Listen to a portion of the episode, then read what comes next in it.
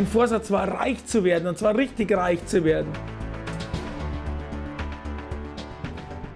Mein Vater hatte äh, mit 50 einen Herzinfarkt und hat sich dann selbstständig gemacht, ist pensioniert worden. Und er hat eine Handelsvertretung. Und so konnte ich mit 16 Jahren schon beim Münchner TÜV mit einer Sondergenehmigung und Prüfung vorher den Führerschein machen. Und es war eine super Sache. Nach der, nach der Schule habe ich dem Papa geholfen und am Abend bin ich in mehrere Diskotheken immer gefahren. Ich bin hier in der Nacht Ende Juli 73 eingeschlafen. Und das Auto ist von der Fahrbahn abgekommen, hat sich sechsmal überschlagen, hat die Polizei berechnet. Ich wäre beinahe verstorben.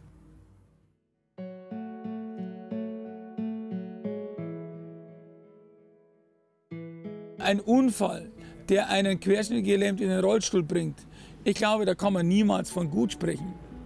Aber man darf nicht fragen, warum. Warum passiert mir das?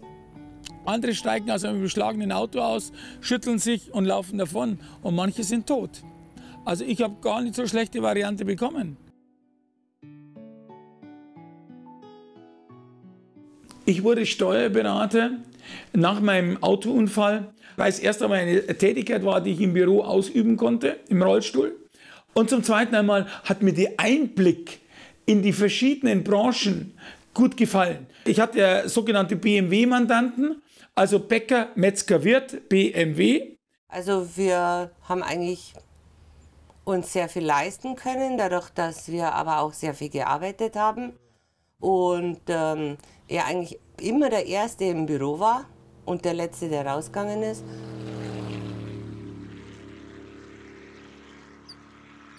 Wenn man alles hat, was sich so der Mensch erträumt, zum Beispiel ein gut gehendes Geschäft, ich hatte dort vier Steuerkanzleien, 50 Mitarbeiter, ich hatte ein kleines Haus schon am Gardasee mit einem Holzboot, äh, nette Freundin und auch ein gutes Auto, hätte ich eigentlich alles gehabt, um zufrieden zu sein. Und es ist ganz interessant, dass man dann nie eigentlich zufrieden ist, weil ich sage immer, für Geld gibt es keinen Sättigungsgrad.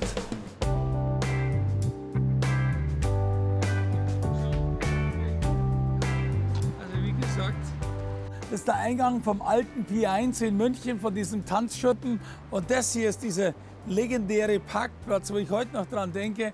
Mit dem weißen Rolls-Royce konnte ich bis hier rauffahren. Und böse Zungen sagen noch, äh, dann ist der Müller, wenn er was getrunken hat, direkt in sein Auto reingefallen. Okay, aber mit dem Rollstuhl fällt es nicht so schnell auf, wenn du was getrunken hast. Und in der Münchner Schickeria, was in Düsseldorf, Berlin oder woanders genauso ist, okay? Da gibt es eben Leute, die drin sind und draußen sind. Ja, es ist einfach ein äh, bisschen mehr Spaß haben, Party machen und äh, im gehobenen Stil, sag ich mal.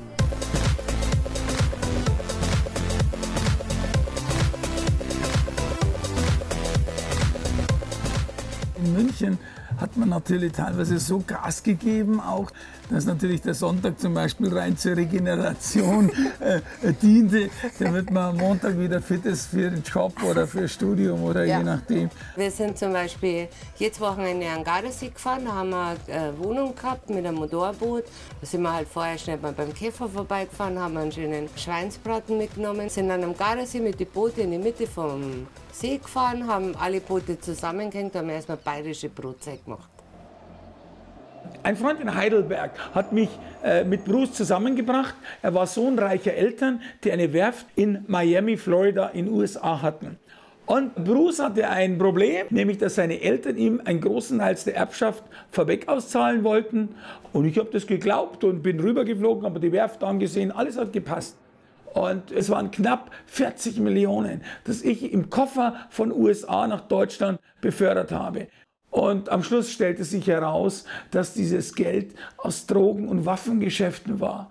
Wie ich das gemerkt habe, äh, hatte ich Angst um mein Leben. Wir befinden uns jetzt im Jahr 2004.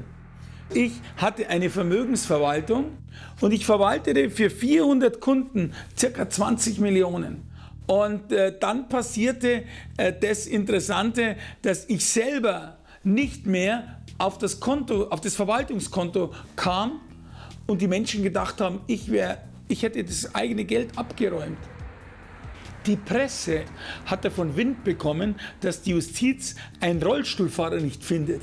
Und deswegen haben die ihre ganze Maschinerie aufgeboten, inklusive des FBI, um mich auf der Welt zu finden. Dann habe ich schon mit meiner Frau telefoniert. Und bevor ich mich stellen konnte, haben die mich in Wien aus dem Hotelzimmer verhaftet und ich kam dann in die Justizvollzugsanstalt München-Stadelheim. Für Josef Müller war es ein riesiger Segen, dass er im Gefängnis war. Von innen raus hat sich was verändert. Unsere Veränderung kommt nicht aus uns selbst raus. Es geht nicht über den Kopf, das ist eine Herzensveränderung.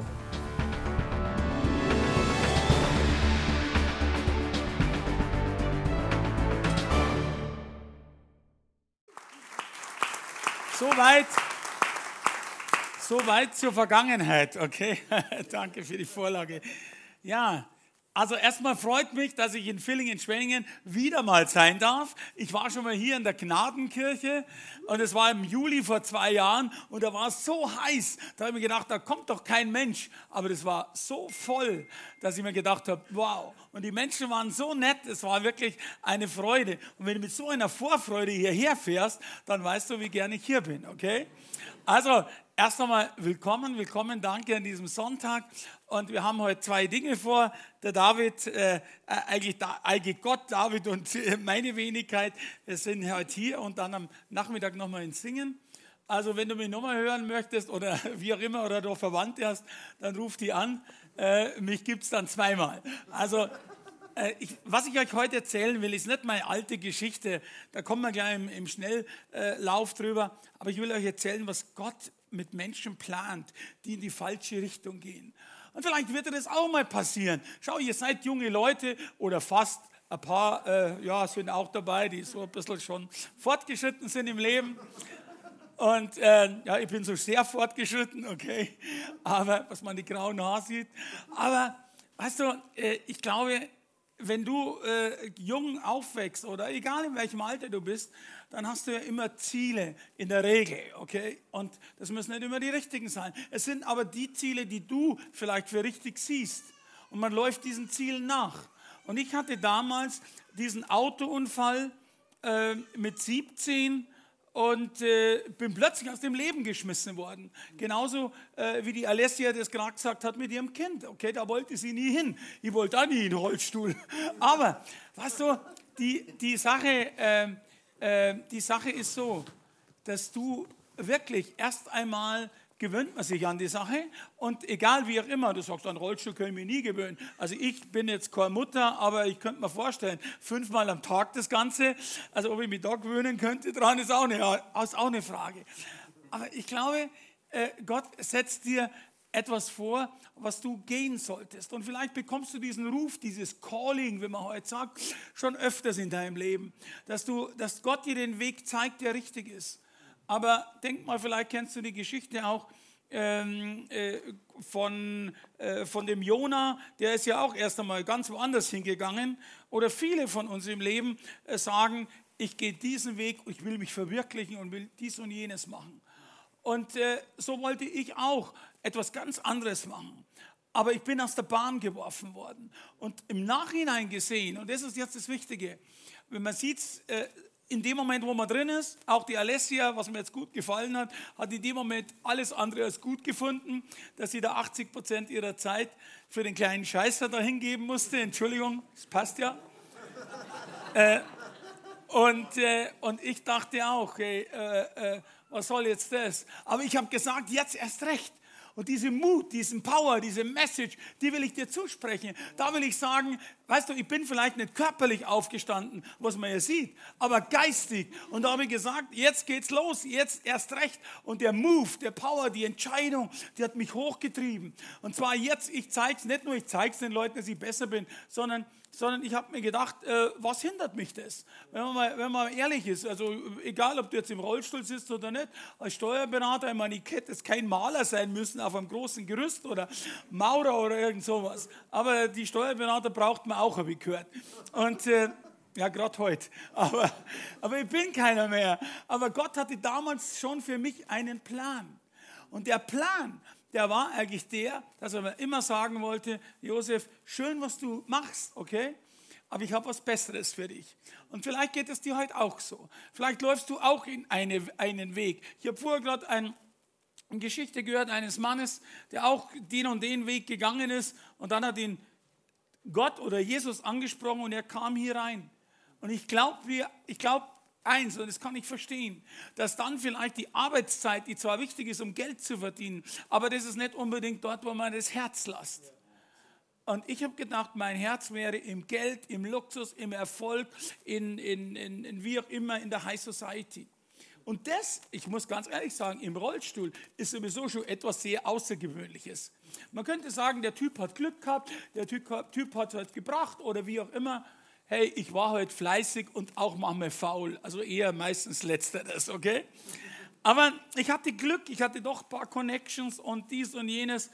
Ich bin äh, über einen Stadtrat in London, äh, habe ich Prinz Charles kennengelernt. Bin im, ich im Rollstuhl äh, aus Fürstenfeldbruck übrigens komme ich da, das ist bei München so Countryside, so nicht so groß wie Villingen, Schwenningen und so, gell, sondern so, ja, wir haben auch schon jetzt 35.000 Einwohner, gell. Aber ich will, ich will sagen, ich will sagen, es ist egal, wie klein oder wie groß du bist. Gott will dich immer, will dich unterstützen und will dir was zeigen. Und ich habe, er ist damals eigentlich so mitgegangen mit mir, aber er hatte einen Plan mit mir. Und zwar, indem er mir zeigen wollte, du kannst Geld haben, Josef Müller, bis zum Zuschmeißen. Entschuldigung, das ist beinahe was anders gesagt. Aber bis zum Zuschmeißen Du kannst äh, äh, Luxus, du kannst Erfolg haben auf den Yachten. Im Mittelmeer war ich und mit den ganz wichtigen Menschen. Ja, ich habe mir so wichtig vorkommen, verstehst du? Ich war sowas von wichtig, ich konnte mich kaum aushalten, wie wichtig ich war. Und heute lache ich drüber. Heute sage ich, heute sage ich äh, Gott sei Dank habe ich damals eine Geschichte gehabt, weil die ist humorvoll, lustig und trotzdem. Verstehst du?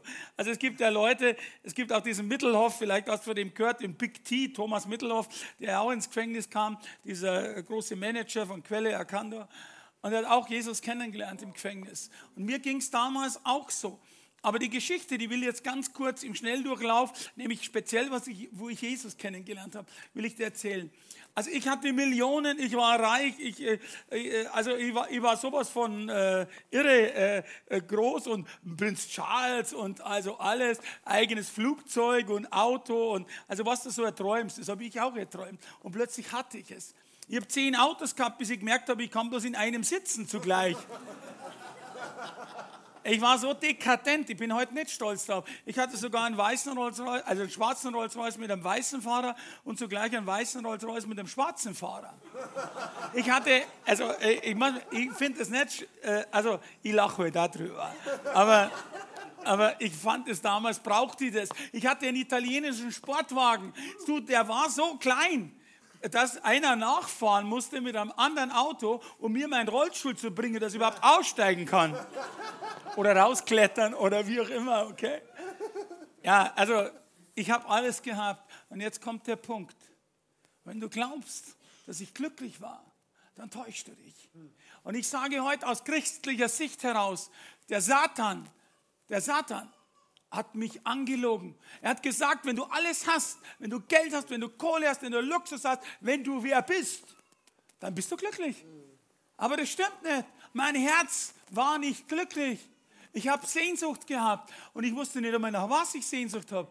Weißt du, wenn du eine Frau möchtest oder einen Typen oder Hunger hast oder, oder, oder zum Trinken äh, oder, oder Durst hast, ich habe da eine Lösung für dich. Aber, aber wenn du Sehnsucht hast und weißt nicht nach was, und ich habe jetzt im Nachhinein festgestellt, die letzten Jahre, diese Sehnsucht hat Gott jedem von uns ins Herz gepflanzt. Ob du jetzt Gott kennst oder nicht, das spielt keine Rolle. Wenn du heute in dem ICF in Villingen, Schwenningen bist, also hier in diesem Raum, oder vielleicht hörst du das auch über Webstream oder, oder irgendwo jetzt am, am, am Podcast oder so. Das ist nicht zufällig. Gott will dir jetzt zeigen auch, ich, ich lasse mich dort benutzen als, als Sprachrohr, könnte man sagen. Dass ich dir sage, wenn du alles glaubst, dass du, zu haben, dass du alles haben musst, was du glaubst, und bist dann nicht glücklich und am Schluss bleibt nur die Sehnsucht, da hatte Jesus ein Wort für dich. Nämlich er hat gesagt, was nützt es, wenn du die ganze Welt gewinnst und deine Seele daran Schaden nimmst? Du, meine Seele, die hat gewaltig Schaden genommen, okay? Ich, ähm, ich hoffe, ihr versteht es ein bisschen bayerisch, weil ab und zu kommt man das so durch, gell? aber nein, das musst du halt aushalten, okay? sagen wir Bayern. Aber trotzdem, ihr Schwaben seid sehr prima. Oder darf man Schwaben sagen? Oder Baden-Württemberg oder Baden-Württemberg oder, oh Gott. Ich habe einmal, ich habe einmal, äh, da war ich schon im Saarland, da habe ich gesagt, ich mag die Baden-Württemberger. Oh, da haben sie beinahe mit Tomaten auf mich geschmissen. Gell? Aber ich habe mir gedacht, das schaut schon aus. Also zum Punkt. Das heißt also, ich hatte etwas im Herzen, eine Sehnsucht. Und Gott, du musst dir das vorstellen wie ein Computer.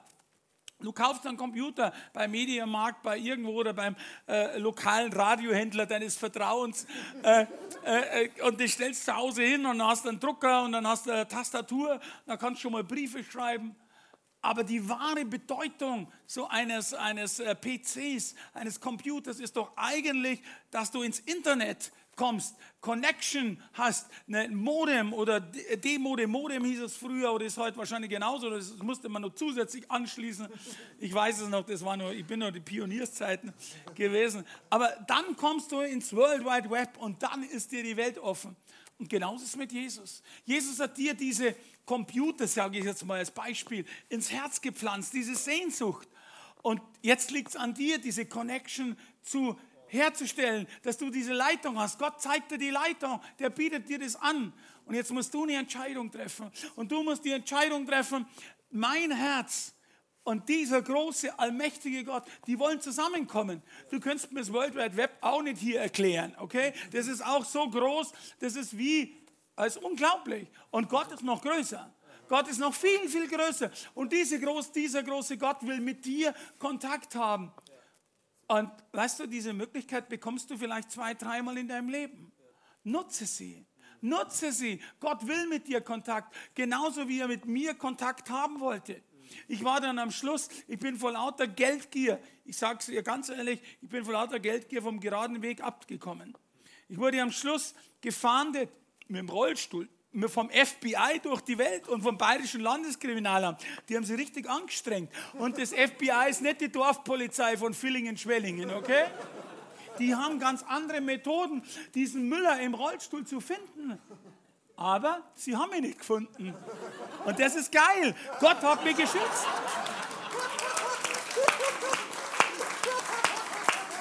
Wobei, Wobei, eins muss ich dir sagen, eins muss ich dir sagen, Flucht ist nicht strafbar, okay? Also Gott würde dir nie bei einer Straftat helfen. Aber ich war auf Flucht, äh, um meine Verantwortung zu entziehen. Ich war da nicht einmal schuld an dem Ding. Es haben 20 Millionen gefehlt. Ich wollte, ich hätte es gehabt, dann wäre ich wahrscheinlich äh, nicht hier. Ich nehme an, vielleicht auch, aber trotzdem, ich wäre nicht so schnell hier gewesen. Aber Gott hat mir gezeigt, du musst nicht auf Flucht gehen. Die Wahrheit ist das Wichtige. Das ist Gott. Gott will, dass du die Wahrheit sagst. Er hat letztendlich gesagt, ich war auf dem Balkon in Miami und wollte mir eigentlich das Leben nehmen. Nicht vor Frust, sondern vor Überfluss. Das kann man sich kaum vorstellen. Wenn man alles hat, was will man dann noch? Und ich wollte da runterspringen, in 20. Stockwerk. Und dann habe ich eine Stimme gehört eines Mannes, der dann gar nicht da war, wie ich mich umgedreht habe. Und der sagte nicht jetzt, also hallo, ich bin Gott und so und bekehr dich und geh ins ICF. Äh, aber nee, der hat gesagt zu mir, der hat gesagt zu mir, diese Stimme, die ich heute Gott zuschreibe, äh, stell dich den Behörden, mach, Flucht, äh, mach aus dieser Flucht ein Ende und stell dich. Und dann bin ich rüber nach äh, äh, Österreich, nach Wien und bin dann von Wien, wollte ich, so war der Plan, nach München, wollte mich stellen. Und in Wien habe ich schon mit meiner Frau telefoniert äh, und, äh, und, und dann äh, war die unter Überwachung, Telefonüberwachung, und haben sie mich aus dem Wiener äh, Gefängnis, also im Wiener Hotel raus und haben sie mich dort verhaftet. Ich war eigentlich froh, dass diese Flucht ein Ende war. Äh, ein Ende war, es war sechs Monate. Ich beschreibe das in einem Buch, das ist in meinem Buch ziemlich bester Schurke. Das ist ziemlich lustig beschrieben, weil ich bin äh, wirklich in Polizeikontrollen gekommen. Und du kennst vielleicht dieses Screening, wo man einen Pass drauflegt, da fährt so ein grüner Balken da drüber. Und ich war wirklich auf internationaler, internationaler Haftbefehl ist ausgebracht. Und äh, das kann gar nicht sein, wenn da so ein Balken in Amerika da drüber fährt äh, bei der Polizei, dann müssten alle Alarmglocken hochgehen, aber nichts ist passiert. Ich wurde dreimal kontrolliert mit so einem Screening und äh, hat mich immer weiterfahren lassen, weil Gott wollte vielleicht nicht, dass ich in Amerika verhaftet werden würde. weil dort in den Gefängnissen schaut es anders aus wie bei uns. Also bin ich jetzt hier in, in Österreich und dann kam ich äh, ins Gefängnis nach Österreich, nach, nach Wien. Äh, das Gefängnis hieß Wien Josefstadt, wie sonst denn anders, okay? Und dort habe ich etwas gesehen. In, äh, in, habe ich etwas gesehen in einem äh, in einem, das war im fünften, äh, sechsten Stock in so einer, äh, wie sagen wir so eine Krankenabteilung und ähm, die im Rollstuhl, die kommen immer in die Krankenabteilung. Ich bin zwar nicht krank, aber das spielt keine Rolle. Äh, und, äh, äh, und, und da hatte ich so eine Bibliothek. Das war alles von Gott schon vorbereitet. Und da, da waren alles lauter dunkle Bücher. Und ein Buch habe ich gesehen, das war so rot. Und das habe ich aufgemacht, da steht, da steht das Neue vorne. Ich habe keine Ahnung gehabt, was das Neue hinten steht drauf. Unglaublich und pro Christ. Und ich mache da auf, schaue das Inhaltsverzeichnis an und da steht drin, die gute Nachricht nach Matthäus, die gute Nachricht nach Markus, nach Lukas, nach Johannes. Hey, ich habe mir gedacht, wenn du das erste Mal in deinem Leben im Gefängnis bist, dann kannst du ein Buch mit guten Nachrichten gut brauchen. Und habe gelesen, ihr wisst, es ist das Neue Testament in moderner Sprache mit Bildern, hoppala. Und, ähm, warte, geht schon. Und ähm, vielleicht ist die Message für dich, mal verstehen, was steht drauf hier. Achso, das ist meine Hotelkarte. Nee. Äh, und, äh, und das heißt, äh, das heißt, äh, das heißt, äh, das heißt, ich habe gelesen natürlich vom, vom verlorenen Sohn. Und mir ging es ja nicht anders.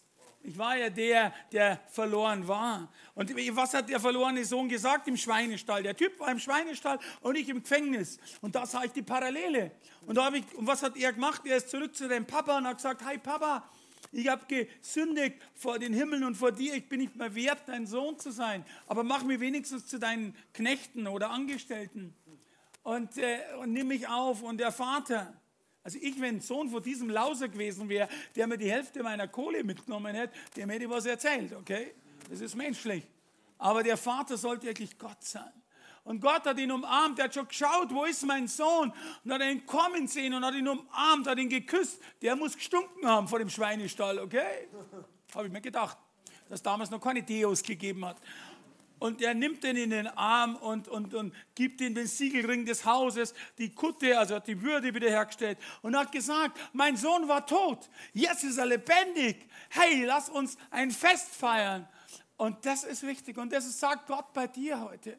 Wenn du noch keine Entscheidung getroffen hast für Jesus, glaubst du, er ist schon da, er wartet schon. Mach das heute, mach das nächste Mal. Hey, warte nicht. Warte einfach nicht. Du weißt nicht. Ich kann dir eins sagen, vielleicht kennst du das selber. Das Leben ist sehr fragil, das ist sehr zerbrechlich.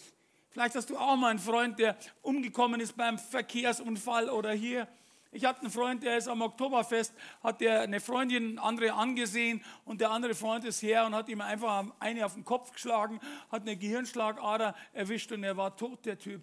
Und hat am Montag mit mir einen Termin gehabt, über Jesus zu reden, okay? Heißt das nicht krass, okay?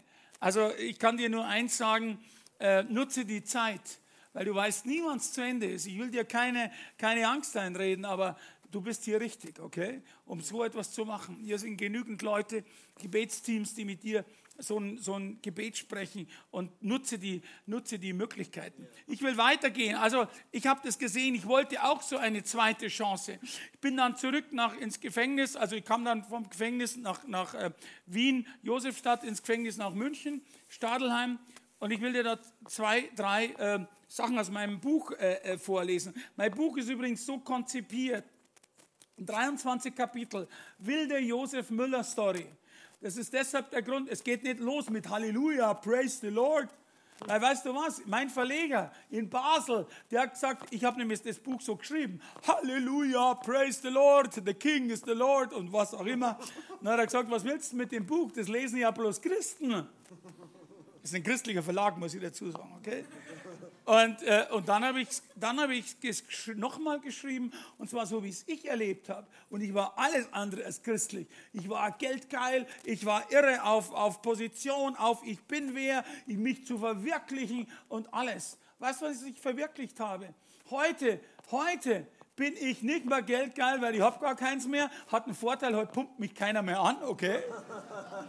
Aber heute bin ich glücklich. Heute geht es mir gut. Heute liebe ich Jesus. Und es gibt mir Freude, es gibt mir Power, es gibt mir Dinge. Manchmal, ich spreche oft vor junge Leute, gerade auch zwischen 13 und 25 oder meistens sind so so 14-, 15-Jährige und die sagen immer, hey, dieser Grufti da oben, wenn ich mal so alt bin wie der Typ äh, und noch so viel Power habe, hey, come on, das ist ja irre. Dann sage ich, du mit deinen 15 hast du noch gar keine Power. Wie willst du dann im Alter eine haben, ey? Und ja, es ist auch so hier.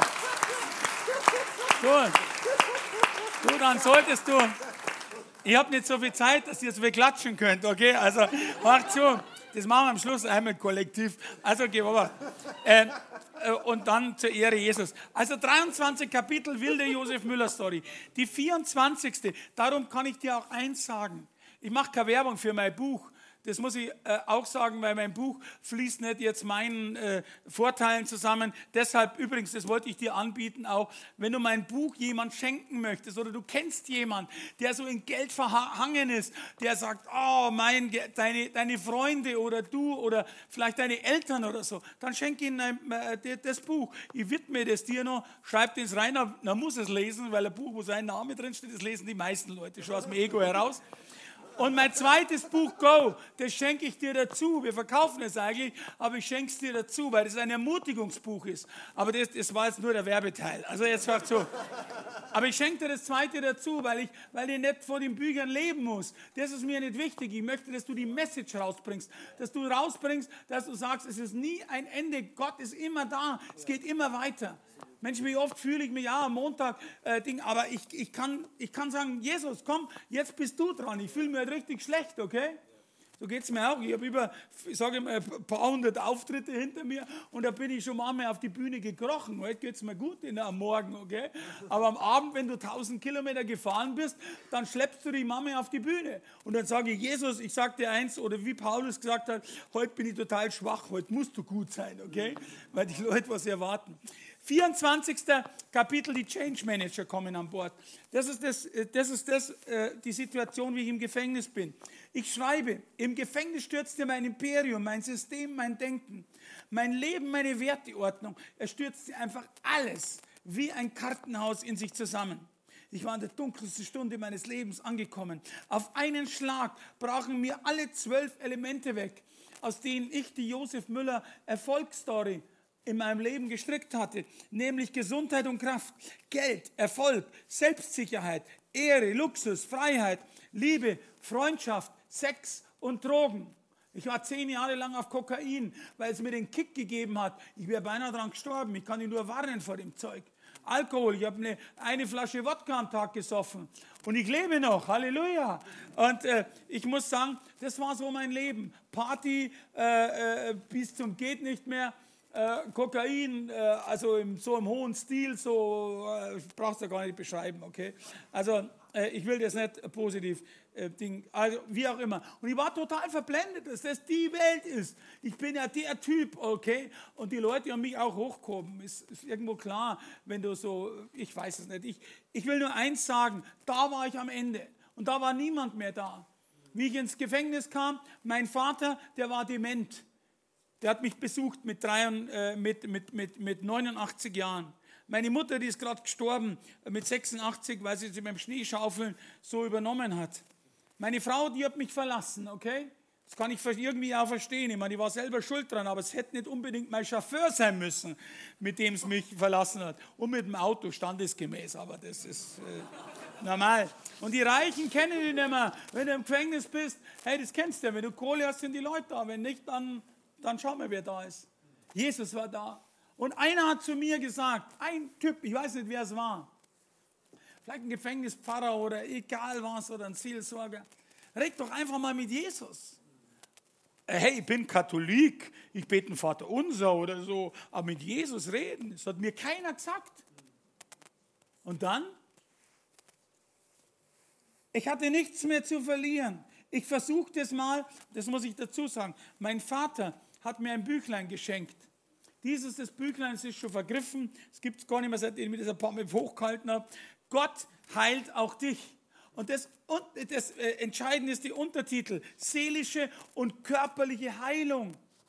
durch einen lebendigen Glauben. Und das Wort lebendig, das hat mich richtig mitgerissen. Was hatte ich denn für einen lebendigen Glauben? Ich bin immer Sonntag in die Kirche gegangen, weil meine Eltern haben mir das halt so gezeigt. Das macht man halt so. Geh Sonntag in die katholische Kirche. Aber hey, da war nichts lebendig. Die haben alle so ausgeschaut, als würden sie zur Beerdigung gehen. Vielleicht kennst du sowas. Das schreibt nicht ich, das schreibt ein katholischer Priester. Und dann ist er zur charismatischen Erneuerung gegangen. Damals gab es ICF noch nicht, okay? Und ähm, also er könnte sagen, dann ist er zum ICF gegangen und dann hat er Lobpreis gehört, dann hat er Lebensübergabe zu Jesus, dann hat er etwas von Sprachengebet, von, von, äh, ach, äh, von einfach von Dingen, die man haben möchte, die ganz anders sind. Das ist nicht Religion. Religion heißt, du musst befolgen und du musst und du musst und du darfst nicht. Das ist so eine Spaßbremse. So habe ich mitbekommen. Aber das war was ganz was anderes. Und deshalb und deshalb habe ich gesagt, okay, ich überlegte genau und dann machte ich etwas Krasses. Ich formulierte mein erstes persönliches Gebet, eine Art Magna Carta, wie ich ein für alle Mal aus meiner egozentrischen Selbstverwirklichungsnummer heraussprang. Geld hat mich zu einem Angeber, zu einem arroganten Menschen, zu einem überheblichen Menschen gemacht. Hey, ich bin aufgewachsen in einem gut bürgerlichen, äh, katholisch würde man sagen, kreuzbraven Elternhaus. Mein Vater war Kriminalkommissar, das wollen wir jetzt mal weglassen, okay? Dass ich dann ins Gefängnis kam, die Erziehung war nicht so, also ja. Aber meine Mama war OP-Schwester, Operationsschwester. Ich war der einzige Sohn in einem braven Elternhaus. Aber, aber weißt du, äh, äh ich hatte nie was von einer Beziehung von Jesus gehört. Aber das Geld hat mich versaut, wenn man es mal bayerisch sagt oder ganz international, okay? Äh, anders gesagt, ich verlagere den Mittelpunkt der Ehre von mir auf ihn. Und jetzt hört kurz zu. Jetzt möchte ich euch schnell dieses Gebet vorlesen. Und das kannst du auch. Du brauchst es nicht jetzt so nachsprechen, äh, sondern du gehst einfach vielleicht her nach Hause oder hier mit Leuten und sagst einfach, ich möchte mit Jesus reden, wenn du das noch nicht kennst. Sprich mit Jesus, er hört dir zu, er ist da. Und schütt dein Herz aus und sag ihm das, was dir wirklich auf dem Herzen liegt. Und, und das möchte ich euch jetzt vorlesen, ähm, weil das hat mein, mein Leben komplett auf den Kopf gestellt. Also ich sagte in dieser kalten Einzelzelle, in der ich da war, in München-Stadelheim, mein Herr und mein Gott, bisher hatte ich keinen näheren Kontakt zu dir. Ich bin zwar sehr oft am Sonntag in den Gottesdienst gegangen, aber ich sah das bloß als Erinnerung an, an dich und deinen Sohn Jesus. Ich machte das aus Tradition heraus, weil es mir von meinen Eltern so beigebracht wurde. Eine lebendige Beziehung zu dir, die kenne ich nicht. Ich würde sie aber gern haben. Ich bin hier fast ganz, also ich bin hier ganz alleine. Alle haben sie mich verlassen. Nur mein 89 Jahre alter Vater, der schon schwach und mit dem jede Unterhaltung schwierig ist, der besucht mich noch im Gefängnis. Sonst bin ich mit meinem Leben am Ende. Ich besitze nichts mehr. Ich habe kein Geld, keine Frau und keine Freunde. Ich komme mir vor, das habe ich in der Nacht davor geträumt, als würde mein, mein Leben ein Auto sein. Und ich bin mit dem Auto frontal gegen die Wand gefahren. Und da sind nur Scherben runtergeflogen. Und ich habe gesagt, mit dem Scherbenhaufen kann ich einfach nichts mehr anfangen. Äh, für mich ist es unmöglich. Ich habe viel Mist gebaut in meinem Leben, was ich jetzt aufrichtig bereue. Ich äh, kann es nicht ungeschehen machen. Ich habe äh, fast gegen alle zehn Gebote, die ich einmal im Religionsunterricht gelernt habe, verstoßen. Ich habe mich an deine Gebote nicht gehalten und deine Ordnungen alle mit Füßen getreten. Und am Schluss, es tut mir von Herzen leid. Und ich bitte dich aufrichtig um Vergebung. Wenn du jetzt fähig bist, so wie ich das gelesen habe, mein Leben zu führen und zu übernehmen, so will ich dir hiermit mein Leben übergeben. Ich habe nichts mehr zu verlieren. Ich habe nur noch dich. Jetzt bist du an der Reihe. Mal sehen, ob es dich wirklich gibt. Und weißt du, wenn du so eine Frage hast, in deinem Herzen selber. Ich weiß nicht, ob es jetzt Gott gibt, ob das nicht bloß eine Show ist. Es ist ja schön hier und mein Freund oder meine Freundin geht hier rein, aber ich weiß es nicht. Dann mach das. Dann sage das zu Gott. Ich weiß nicht, ob es dich wirklich gibt. Weil Gott selbst hat geschrieben in den Psalmen, von dem, der mich mit Herzen sucht, vor dem lasse ich mich finden. Und wenn du so etwas fragst, dann sei gewiss, dann passiert etwas. Und mal sehen, ob es, du wirklich, ob es dich wirklich gibt, ob du meine Bitte gehört hast, sie ernst nimmst und etwas geschieht. Nimm meine Bitte an. Ich danke dir dafür. Das habe ich gebetet in dieser kalten Einzelzelle. Und ich dachte, jetzt wird ja so der Punk abgehen. Äh, Gott würde mir erscheinen in seinem weißen Kleid und würde sagen, brav gesagt, mein Junge. Nichts ist passiert. Ich habe, ich habe, äh, ich habe sogar, war nur ein bisschen überheblich, ich habe zu Gott gesagt, hör zu, hier sind wir ja alleine, gib mir mal ein kurzes Zeichen, okay? Also ich würde vorschlagen, weil es überheblich war, habe ich jetzt, ich kleiner Wurm, Gott vorgeschlagen, wie sein Zeichen aussehen soll. Ich habe gesagt, lass es doch mal kurz hier blitzen und donnern. Sieht ja keiner, okay? Nur kurz. Was glaubst du, was passiert ist? Nichts ist passiert, wird der Berliner sagen, nichts. Und ich war eigentlich ein bisschen frustriert. Ich bin ins Bett gegangen, war die nächsten Tage ein bisschen, aber am dritten Tag, in der Früh um 5 Uhr, ich wach auf und ich hatte eine Freude in mir. Hey, ich war im Gefängnis, also eine Freude und so. Also, und die Freude, die war so grundsätzlich, so basically, nicht nur eine Freude über ein neues Handy oder über irgendwas, die war so in mir. Die, ich, war, die, ich war die Freude selber. Ich habe mich so gefreut und plötzlich hatte ich auch einen, wie sagt man gleich, ein Freiheitsgefühl. Hey, am unfreiesten Ort. Ich habe beim Fenster rausgeschaut, ich habe die Gitter nicht mehr gesehen, ich habe nur die Bäume dahinter gesehen. Ich habe eine innere Freiheit gehabt und vielleicht fühlst du dich auch heute so und fühlst du dich, weißt du, du musst nicht ins Gefängnis, da kommst du sowieso nicht hin, so brav bist du, aber wer hat da gelacht? Okay, also, äh, also weißt du, äh, äh, aber wir fühlen uns doch auch manchmal wie im Gefängnis. Schau mal, schau mal die Alessia an. Also das würde ich auch, Entschuldigung bitte, äh, von ihrer damaligen Geschichte her, wie im Gefängnis. Sie ist Kind, sie muss reagieren da und da. Und vielleicht bist du gefangen vor deinem Job, vielleicht vor deinem Studium, vielleicht vor diesem und von jenem. Es ist äußerlich, es bleibt so. Aber wenn du dich innerlich befreien lässt von Jesus, dann ändert sich was. Altes ist vergangen, Neues ist geworden. Und, und ich hatte auch einen Powerschub, so richtig. Ich glaube, da ist mir heute noch was geblieben davon. Und, äh, und, und ich äh, war jetzt so voller Übermut. Ich habe nicht gewusst, was ich machen sollte. Ich bin dann raus, dann sind um 7 Uhr die Gefängniszellen also aufgegangen. Man konnte da in den Gang raus, da waren dann Kollegen, also äh, andere Gefangene, Kollegen. Und äh, ich bezeichne mich schon gleich dazugehörig, Kollegen. Und, ähm, und ähm, auf jeden Fall, ich war so voller Übermut, Freude und Liebe. Und jetzt kamen mir vier Jungs entgegen, so richtig tätowierte, schwere, boah. Und ich bin zu dem ersten hin, okay, mutig wie ich war, hab den umarmt, so gut es ging, und hab gesagt, heute ist ein wunderschöner Tag im Gefängnis. Gott liebt dich und ich liebe dich auch. Der hat mich angeschaut und ich habe mir gedacht, der schaut ein bisschen ungläubig. Und habe ihm, weil er so perplex war, habe ich seinen Kopf runtergezogen zu mir und habe ihn geküsst. Dann war es endgültig aus mit dem Typen. Der hat mich dann nur angestarrt. Das hat mir dann gefallen. Und habe dann die anderen drei auch alle geküsst und gesagt, wie Gott sie liebt und ich liebe sie auch. Und die waren dann auch so, wie paralysiert, wie so freeze, waren die alle so gestanden. Dann kam eine Frau vorbei und ich wusste nicht, das war die Gefängnispsychologin. Und ich gehe zu der hin und sage, wissen Sie denn, wie schön sie hier im Gefängnis ist? Also was die gesagt hat, das wiederhole ich hier nicht, okay? Und dann kam als Letzte, wir sind in der Krankenabteilung in dem Gang, die vier Jungs immer nur da gestanden, geschaut, Mund offen, die Frau mittlerweile auch etwas verwirrt, schauend. Und dann kam der Arzt. Der Arzt geht da vorbei, geht die, schaut die Kollegin an, die steht also da. Naja, hat sich was gedacht und geht da vorne, zwei, Zimmer, zwei Türen weiter waren das Arztzimmer. Also da ist er rein, weil da hat er dann Sprechstunde gehabt für die Gefangenen. Und dann geht er rein, in dem Moment, wo der drin ist, wachen die vier Jungs auf und stürmen da in dem Gang direkt zu dem Arzt rein und schreien den Arzt an, man hat es auf dem ganzen Gang gehört. Die Pillen, die der Müller hat, die möchte ich auch haben. Hey, Gott ist groß. Gott ist groß.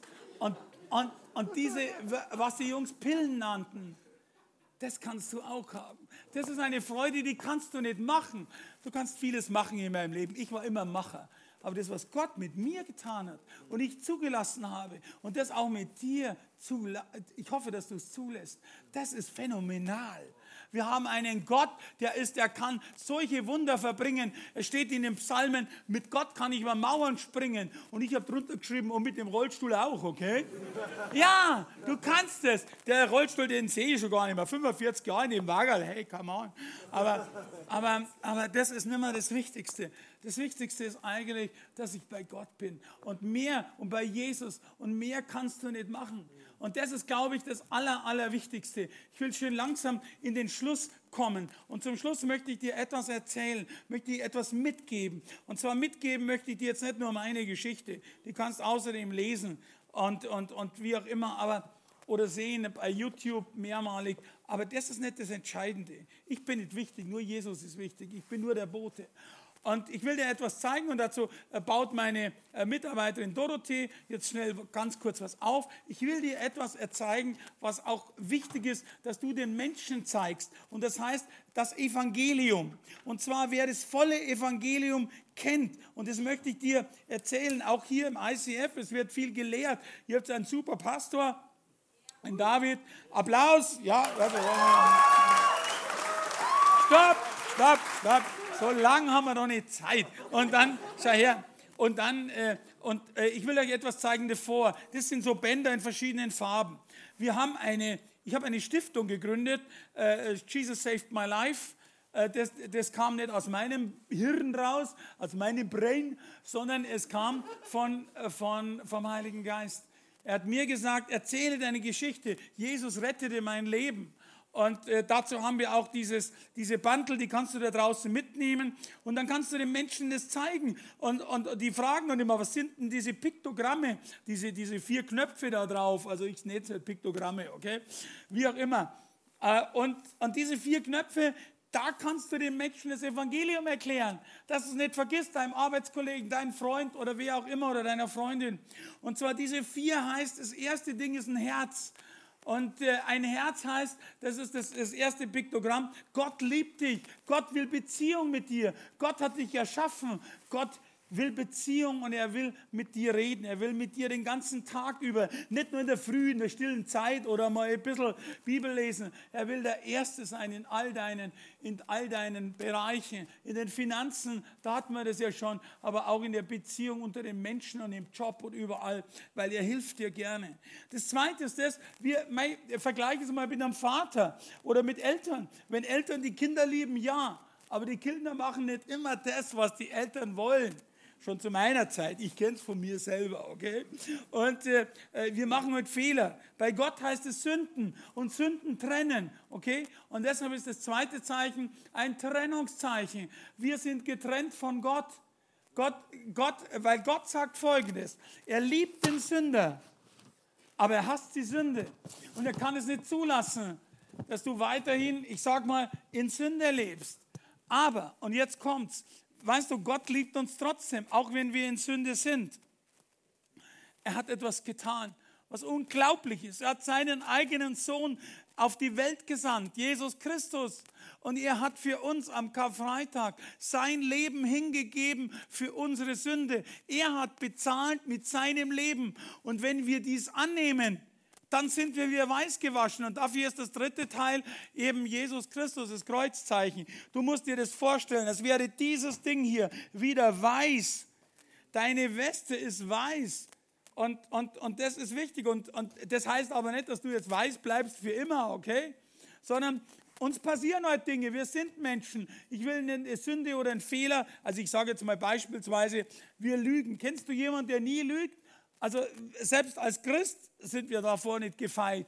Ich will dir ein Beispiel nennen. Wir merken ja schon gar nicht mehr, was Lüge ist. Wenn du schon mal was im Internet bestellt hast, da kommt doch so ein kleiner Button oder so ein kleines Teil. Ich habe die allgemeinen Geschäftsbedingungen gelesen. Hast du die gelesen? Nee, aber du sagst ja, weil sonst geht es nicht weiter. Das ist eine Lüge. Ja, das nennt man so. Und es ist eine kleine Lüge. Ja, klar, aber wo ist der Unterschied zwischen einer kleinen und großer? Und hast du ein Gesetz gebrochen, sagt Jesus, hast du alles gebrochen. Das heißt also, du kannst immer wieder zu Jesus gehen und du kannst am Abend bekennen, hey, heute habe ich meine Nachbarin dumm angeredet, heute habe ich dir die Vorfahrt genommen und habe sie mm, mm, mm genannt, okay? Und heute war ich gar nicht liebevoll. Aber Jesus, danke, dass du bezahlt hast dafür und danke, dass ich jetzt ganz beruhigt schlafen gehen kann. Und das, glaube ich, ist so wichtig, weil dieser Zustand, dieser Urzustand, der ist nicht schön. Okay? So, und das ist im Prinzip das volle Evangelium, das erklärst du den Leuten dran. Und das Letzte, was kommt jetzt noch, ist einfach ein Fragezeichen. Und das Fragezeichen heißt, wie würdest du dich entscheiden? Frag die Menschen. Sag jetzt, du hast von der Rettung gehört. Möchtest du so verbleiben in, diesem, in dieser Trennung von Gott oder möchtest du das sehen? Gott ist zwar kein Wohlfühl, es ist kein Wohlfühl-Evangelium. Uns passiert genauso oder mir auch derselbe Mist, wie mir sonst passiert ist. Aber ich habe einen, der mit mir ist und das ist der Heilige Geist. Der hilft mir durchzugehen. Und Jesus sagt, werft das ganze Zeug, das Gelumpe auf, auf mich. Er sagt, mit ihr mühselig und beladen seid in Villingen, Schwenningen. Werft das Zeug auf mich. Ich, ich, will euch, äh, ich will euch erquicken oder, oder Ruhe schaffen oder einen tollen Tag bereiten. Es ist ein liebender Gott. Es ist kein, kein äh, strenger Gott. Ich habe den nur kennengelernt im, im, im Gottesdienst. Aber ich habe erkannt mit 50 Jahren, dass Gott uns liebt und dass er Beziehung will. Und das, glaube ich, ist das Wichtige. Dazu nutze ich meine Message, meine Geschichte, um dies den Menschen zu erzählen. Und dazu bist du auch berufen, nicht nur hier reinzugehen und zu sagen, wunderbar, und jetzt gehen wir zum Mittagessen, sondern erzähl den Menschen davon. Davon, wo das, wo das Herz voll ist, da geht der Mund über. Was weißt du, wie ich noch reden könnte, okay? Danke, Dorothee. Und Applaus für die Dorothee, die es schon schön aufgebaut hat. Danke. Komm. Ich will euch, ich will euch ein, am Schluss ein Wort mitgeben.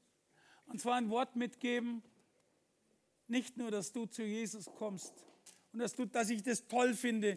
Du musst dir jeden Morgen, ich habe das vorher auch mit einem jungen Mann da draußen nochmal wiederholt und gesprochen. Schau, wir sind Menschen. Wir können nicht, wer Galater 5, 22 kennt, das heißt also diese äh, Geschichten mit, ähm, mit, äh, wie wir eigentlich sein sollten. Nämlich wir sollten liebevoll sein.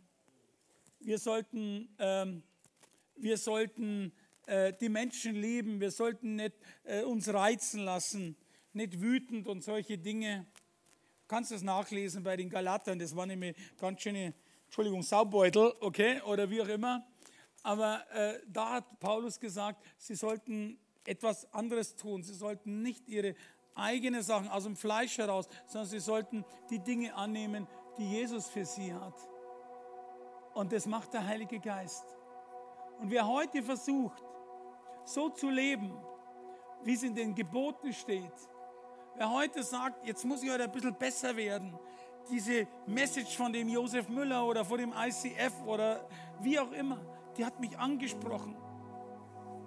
Oder mich hat angesprochen das Bibellesen am Morgen. Oder, oder. Ich habe eine hab ne Nachricht für dich. Christsein ist nicht leicht. Christsein ist nicht schwer. Christsein ist unmöglich. Es geht nicht. Du kannst nicht so sein. Am Schluss ist nur Frust da. Du schaffst es nicht. Du bist halt nicht geeignet dafür. Mein Vater hat gesagt, ich bin heute so. Ich bin auch ein Typ mit viel Temperament, glaubt man das. Und es wird nicht weniger, es wird eher mehr. Aber ich könnte doch so ruhig sein und so nett und so. Du sollst mich mal kennenlernen. Da wirst du mich nicht einladen. Aber gut. Aber weißt du, das Schöne ist das, wir haben den Heiligen Geist. Und je Paulus sagt,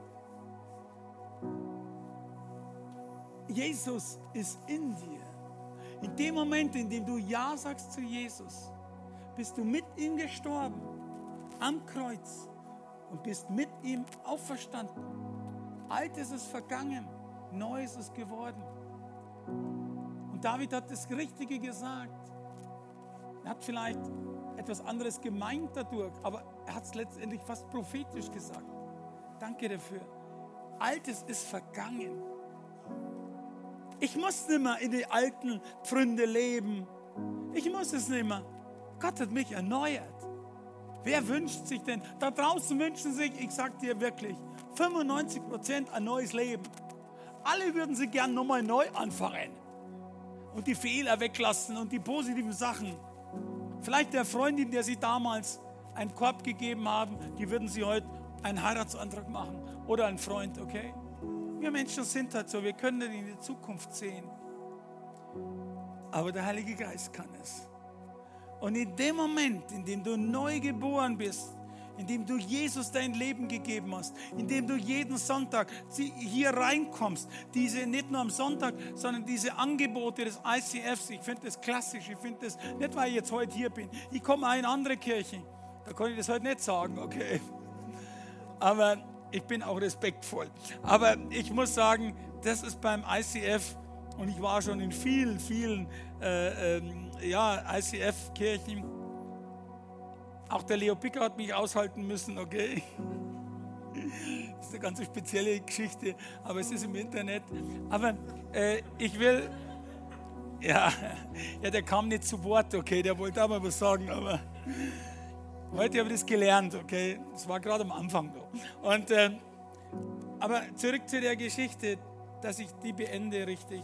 Nämlich ist es wirklich wichtig, dass du nicht du der bist, der macht, weil ich kann das nicht und du kannst es auch nicht. Sonst hätte uns Jesus nicht den Heiligen Geist gesandt. Sonst hätte er nicht gesagt, ich muss gehen, damit einer kommt, ein Paraklet, ein Berater, der dich berät in allen Lebenssituationen, der dir die Worte gibt. Ich bin manchmal auch voller, voller, ich sag mal, ich bin nicht voll gefüllt manchmal von Worten, wenn mir Menschen ihre Lebensgeschichten erzählen. Und ich bin fertig und mich, mich erfasst es, weil ich selber so empathisch bin, dass ich da mitlebe, wenn Leute sterben oder wenn Leute, ach, du glaubst gar nicht, was es für, für, für Sachen gibt. Sag nicht, du kennst dein, ich kenne deine noch nicht. Ich weiß, es gibt schlimme Dinge. Aber wir haben den Heiligen Geist. Und der Heilige Geist ist für uns da. Und darum will ich dir jeden Morgen, es, will ich dir zusprechen, jeden Morgen in der Früh zu sagen, heute bin ich richtig schwach. Aber du kannst heute stark sein. Heiliger Geist, ich bin gespannt, was du heute vorbereitet hast für mich. Und es wird abenteuerlich.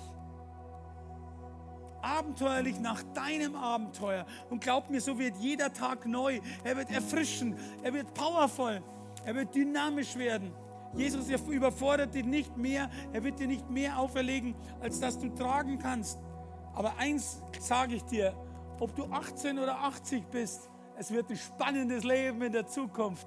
Und das ist das, was Jesus vorbereitet hat. Nicht, weil du jetzt der große Macher bist und alles machst und weißt, ich check dir schon ab? Yeah? Hey Buddy, ich check dir schon ab. Viel Spaß dabei. Der Heilige Geist weiß, was er mit dir macht. Und er ist vertrauensvoll. He is trustworthy. Und das ist der Grund. Und darum will ich dich heute mit meiner Geschichte ermutigen, dem Heiligen Geist mehr Ehre zu geben, Jesus dein Nehmen, Leben aufzunehmen und neu zu beginnen, dass du so wie ich hüpfen kannst, springen kannst und dass dich da mein körperlicher Rollstuhl zum Beispiel, der macht mir nichts aus. Der spielt gar keine Rolle. Für mich nicht mal. Das sind Äußerlichkeiten weil ich den Heiligen Geist habe, weil ich Gott habe. Und dich, dir zeigt er das schon dreimal. Wenn er so ein Bazi oder so ein Ganoven wie mir das Leben zeigt, was das wirkliche Leben ist, nimm diese Message ernst. Nimm sie ernst und nimm sie mit. Gott liebt dich, Jesus liebt dich und will mit dir Beziehung. Und außerdem, lese jeden Morgen in der Bibel. Lese in der Bibel an den Zeiten, wo du es kannst. Hab Verbindung. Johannes 15 sagt, ich bin der Weinstock, sagt Gott, und du bist die Rebe. Bleib ja mir, bleib, bringt große Frucht. Und die Frucht ist das, was in Galater 5, 22 drin steht. Das, das ist es. Nämlich diese Friede, diese Freude, diese Liebe. Das kannst nicht du machen. Das macht der Heilige Geist. Und wenn du dies verstanden hast, dann geht wirklich die Post ab. Egal, ob du jetzt, ich sag mal, schlimmsten Sachen hast, ob du jetzt im Rollstuhl sitzt oder ob du jetzt eine äh, äh, Depression hast oder irgendwas anderes. Jesus kann alles machen. Ich war aus der Alkoholsucht, aus der, aus der Drogensucht innerhalb von einer Minute befreit. Ich habe es vergessen gehabt, dass ich süchtig bin. Nach einem halben Jahr ist mir das eingefallen. Da habe ich gesagt, das fange ich auch nicht mehr an. Er macht alles neu. Und das, was die anderen nicht haben, das haben wir. Wir haben es und die erklären uns für verrückt. Hey, du hast es. Nimm's. Und weil du hier bist, nimm's mit und nimm's mit nach Hause. Und ich drohe euch an, irgendwann komme ich wieder und schau mal, was noch an Feuer ist. Lass das Feuer in dein Herz rein. Das Feuer will dich verbrennen. Es will mit dir Spaß haben. Es will mit dir das Leben genießen. Das ist das Feuer, das mich so energievoll streibt, von Auto zu Flugzeug, so hin und her zu fahren und den Menschen dasselbe zu erklären. Und ich bin stolz, dass ich dies heute durfte. Geben wir Jesus da einen Applaus, nicht für mich, sondern Jesus die Ehre. Amen. Danke.